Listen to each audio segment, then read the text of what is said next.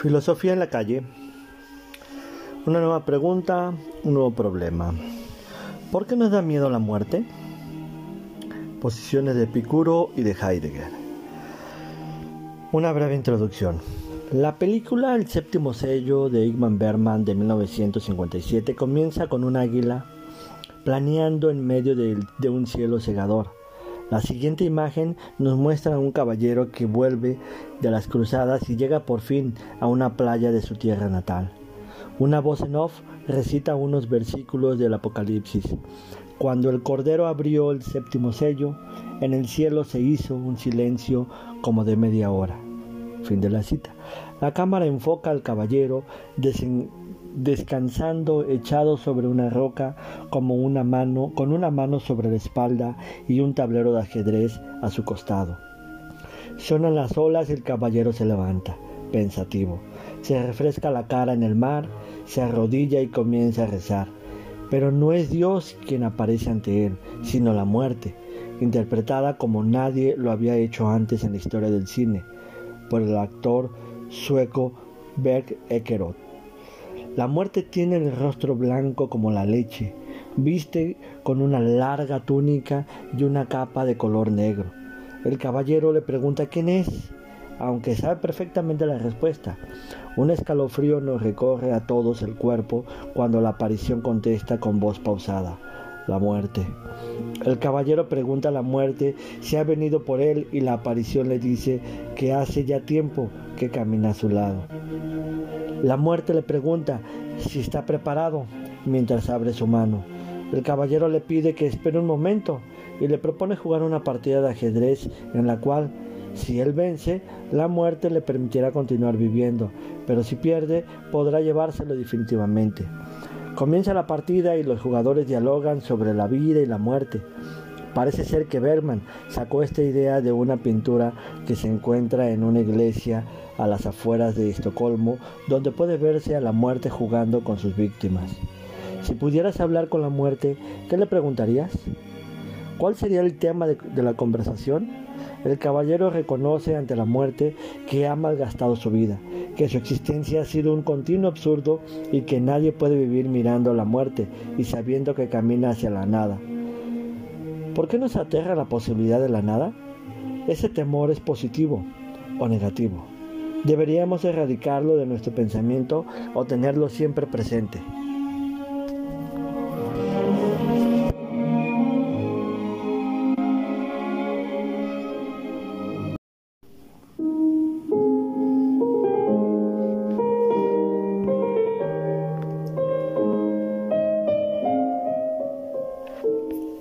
Temer a la muerte es absurdo. Epicuro filósofo que data del 341 al 240 a.C., considera que debes eliminar el temor a la muerte si quieres llegar a tener una vida plena.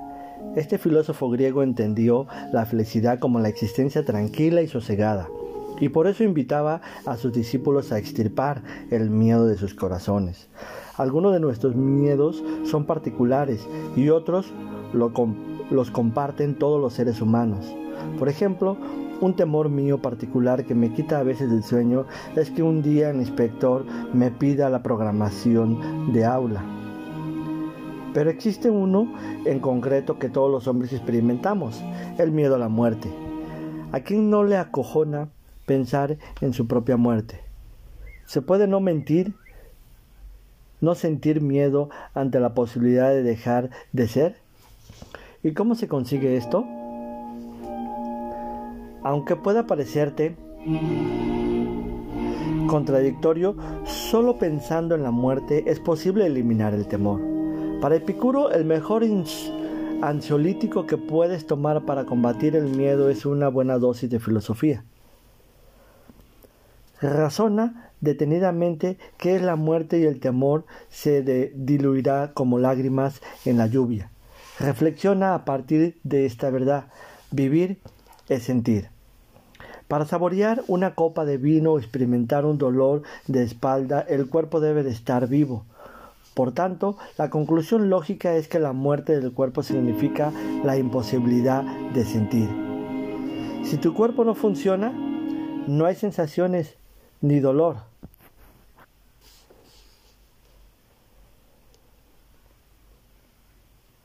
Ni cansancio ni sufrimiento.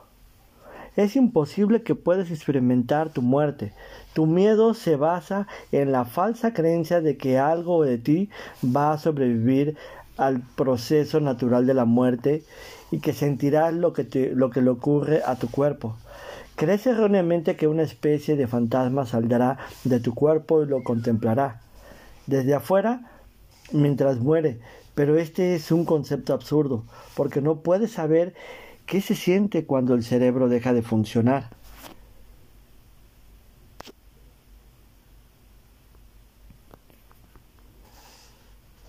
Para sentir algo necesitas que tu cuerpo lo procese.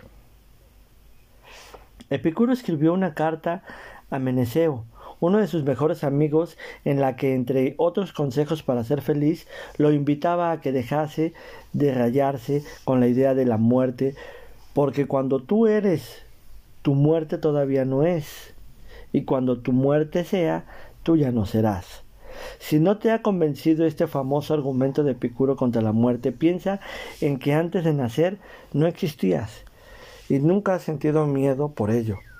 Lo lógico sería que no temieses volver a dejar de existir. Es posible que tu miedo sea que la muerte destruya proyectos pendientes y a que tu vida quede a medio realizar. El filósofo alemán Edmund Husserl, que es de 1859 al 1938, escribió unos meses antes de morir Cita, no sabía que fuese tan difícil morir, justamente ahora cuando he podido emprender mi propio camino, justamente ahora tengo que interrumpir mi trabajo y dejar mi tarea inconclusa. Fin de la cita.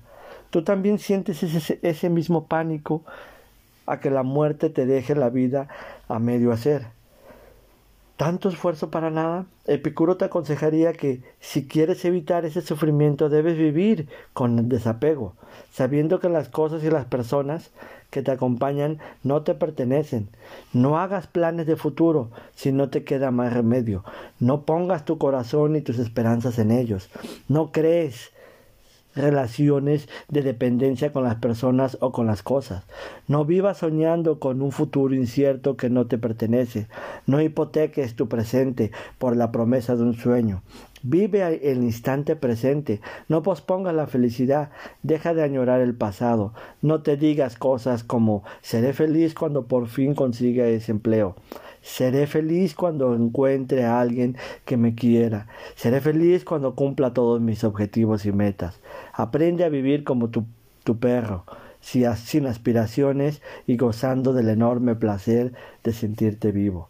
Apuesta por ser feliz ahora y mientras te llega la muerte. Disfruta de la vida, como decía Epicuro. Comamos y bebamos, que mañana moriremos. Quizá lo que te aterra de morir sea el proceso previo, el dolor de la agonía, pues calma, porque Epicuro también tiene una solución para eso. Él sabía bien lo que es el sufrimiento porque tuvo una salud frágil que le hizo estar más de 40 años enfermo. Y desde su experiencia nos asegura que todo ser humano está capacitado para soportar cualquier dolor, por muy espantoso que nos parezca. Epicuro sabe de lo que habla cuando te garantiza que si padecemos un dolor intenso, su duración será breve, mientras que si éste es prolongado, su intensidad será débil y podrá sobrellevarlo fácilmente. Si Epicuro, si Epicuro probase la medicina y la farmacología actuales, alucinaría en colores porque, a diferencia de lo que él conoció, hoy disponemos de fármacos y terapias que eliminan cualquier dolor. Si sufres es porque quieres. No hay tormento que un buen chute de morfina no pueda solucionar. Epicuro fue coherente con su filosofía de la muerte. Cuando tenía 72 años se enfermó por una infección de orina. Pasó sus últimos días con unos tremendos dolores que sobrellevó con una pasmosa tranquilidad. Sabía lo que se le venía encima. Así que repartió sus bienes, dispuso sus últimas voluntades, escribió a sus amigos para despedirse, se preparó un baño de agua caliente, se tomó un buen vaso de vino y les dijo a sus alumnos lo muy feliz que había sido practicando la filosofía con ellos. Murió como vivió, con serenidad, gozando de los placeres buenos que nos regala la vida y rodeado de amigos. En la película Las invasiones bárbaras de Denis Arkan del 2003, se nos relata una muerte muy parecida a la de Epicuro. En ella un profesor de universidad agoniza en un frío hospital. Su hijo decide llenar de dignidad del final de la vida de su padre e invierte todo el dinero que tiene en reunir a sus viejos amigos y a sus antiguos amantes en una preciosa casa junto a un lago.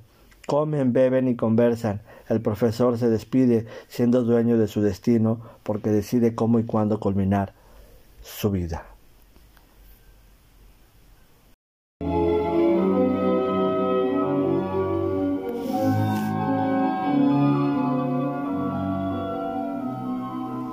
Angustiarse por la muerte es bueno.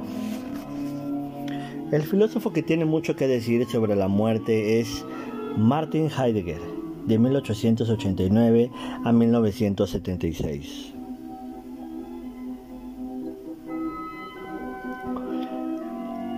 Aunque como pensador ha sido uno de los mejores, como ser humano dejó mucho que desear.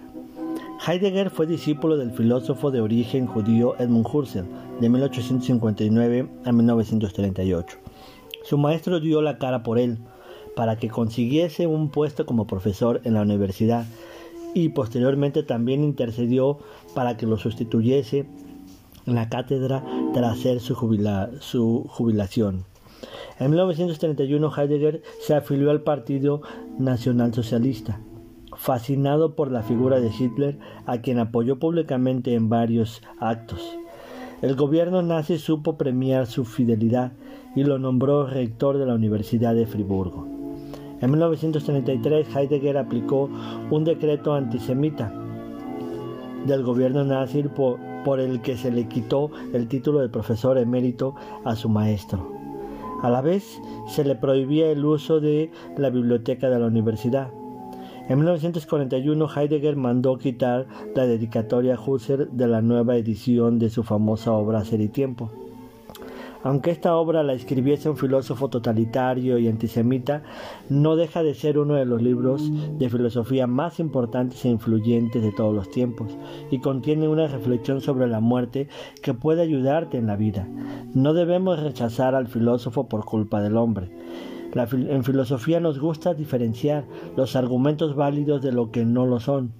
Y uno de los errores más garrafales es el que solemos identificar con el latinajo argumentum ad hominem, argumento contra el hombre. Consiste en rechazar un argumento sin valorarlo, atacarlo no no el razonamiento en sí, sino la persona que lo presenta, rechazar el pensamiento de Heidegger sobre la muerte de sus ideas políticas es una equivocación. La verdad no depende de la persona que habla, sino de los argumentos que utiliza. Así que dejemos a un lado al nazi y quedémonos con el filósofo. ¿Qué nos dice Heidegger en Ser y Tiempo? que el ser humano es especial porque no solo existe, sino que además es el único que se pregunta por el sentido de su existencia. El geranio que tengo frente a mí existe sin más y no se pregunta qué es ser un geranio. Y espero que siga siendo así, porque como a la planta le dé por hacer esas cosas, además de cambiar de fertilizante, tendré que buscarme a un buen psiquiatra. Otra de las características de mi geranio es que su existencia está determinada porque solo hay una forma de ser geranio. Mi planta no puede reflexionar sobre cómo le gustaría ser ni tampoco tomar una decisión al respecto. En cambio, tú sí. Por último, la manera en la que existe mi geranio es exactamente la misma que la del que tiene en su balcón una señora de Cádiz que acaba de levantarse, se ha preparado un café, ha llenado una regadera con agua del grifo y está regando su planta en este mismo instante. Lo que diferencia la manera de existir del ser humano es que nuestra forma de ser no está dada de antemano. Así, con cada una de las elecciones que hacemos, por insignificantes que parezcan, vamos determinando nuestra peculiar y única manera de ser humanos. La señora de Cádiz no hemos ido y yo hemos ido determinando dos maneras diferentes de existencia.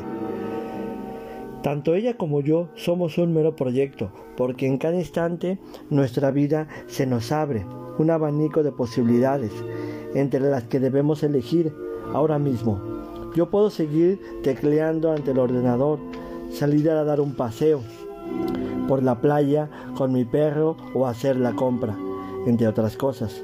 Tengo ante mí tres posibilidades de ser que son equivalentes, porque elija lo que elija, seguiré siendo yo.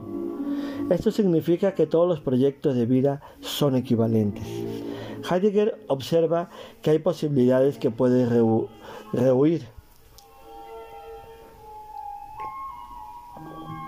Por ejemplo, puedes decidir no tener hijos y no ir a la universidad, pero existe una posibilidad de que ningún ser humano puede evitar y que está presente en cada instante de nuestra vida.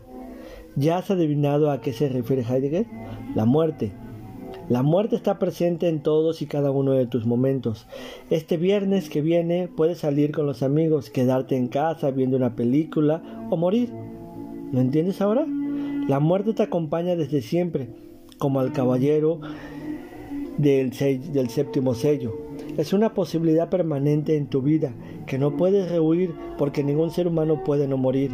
Heidegger descubre que la muerte es la esencia de nuestras existencias porque nadie puede asumir el morir de otro. La muerte es siempre mi muerte. Este es el sentido auténtico de tu existencia. Heidegger define la muerte como la nulidad de cualquier proyecto y la posibilidad de la imposibilidad de las posibilidades. La muerte siempre está por venir, es un todavía no. ¿Qué es un ser humano? Un ser para la muerte. Si acabas de descubrir que eres un ser para la muerte, lo normal sería que experimentaras un sentimiento de angustia. Si a pesar de ser consciente de tu finitud, de tu existencia, no sientes angustia, lo más probable es que seas un geranio. Heidegger cree que el sentimiento no es algo negativo, porque la angustia nos hace conscientes de nuestros límites. Esta nos baja de nuestro pedestal y nos enseña que nada e, en este mundo es absoluto ni definitivo. Este poderoso sentimiento hace que las cosas pierdan valor y nos parezcan en cierto modo superfluas. ¿Qué valor debería darle un ser angustiado a un smartphone que cuesta 600 euros? ¿Cuánto nos importaría la bronca de alguien que tiene autoridad sobre nosotros? ¿Qué interés tendría para ti la última moda? La mayoría de nosotros cuando pensamos en la propia muerte la vemos como una posibilidad muy lejana. Aunque sabemos que, que podemos morir en este mismo instante, vivimos de espaldas a la realidad, como si la muerte no estuviese presente ahora, como si la cosa no fuera con nosotros. Para Heidegger, desde, desde que nacemos ya somos tan viejos como para morir, pero en cambio pensamos que la muerte es algo que nos aconsejará dentro de muchos, pero que muchos años. Esta manera de pensar provoca que llevemos vidas inauténticas, en las que las cosas dejan de ser un medio y se vuelve un fin en sí mismas. En la película American Beauty San Méndez de 1999, hay una memorable escena que es un ejemplo de esta idea de existencia inauténtica a la que se refiere Heidegger.